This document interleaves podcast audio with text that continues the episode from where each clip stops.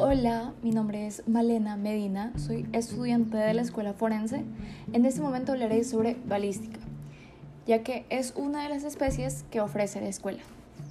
Como todos saben, balística estudia el movimiento de un proyectil desde el momento del disparo hasta su impacto y se divide en tres fases. Balística interior estudia el movimiento del proyectil mientras se encuentra dentro del cañón Balística exterior estudia la trayectoria del proyectil, desde la salida del proyectil hasta el impacto con el blanco.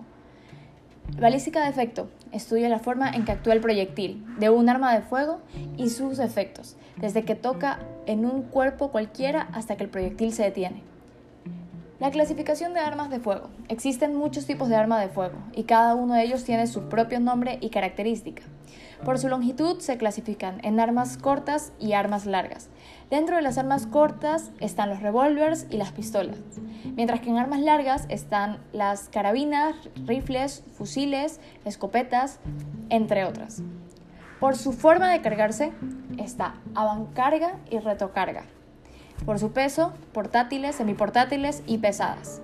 Por su mecanismo de disparo tenemos armas cortas como en revólver de acción sencilla, y doble acción. En pistolas tenemos monotiro o disparo único, semiautomáticas y automáticas. Por su calibre, de calibre pequeño, de calibre grueso. Y por último, ¿qué hace un perito forense en balística forense?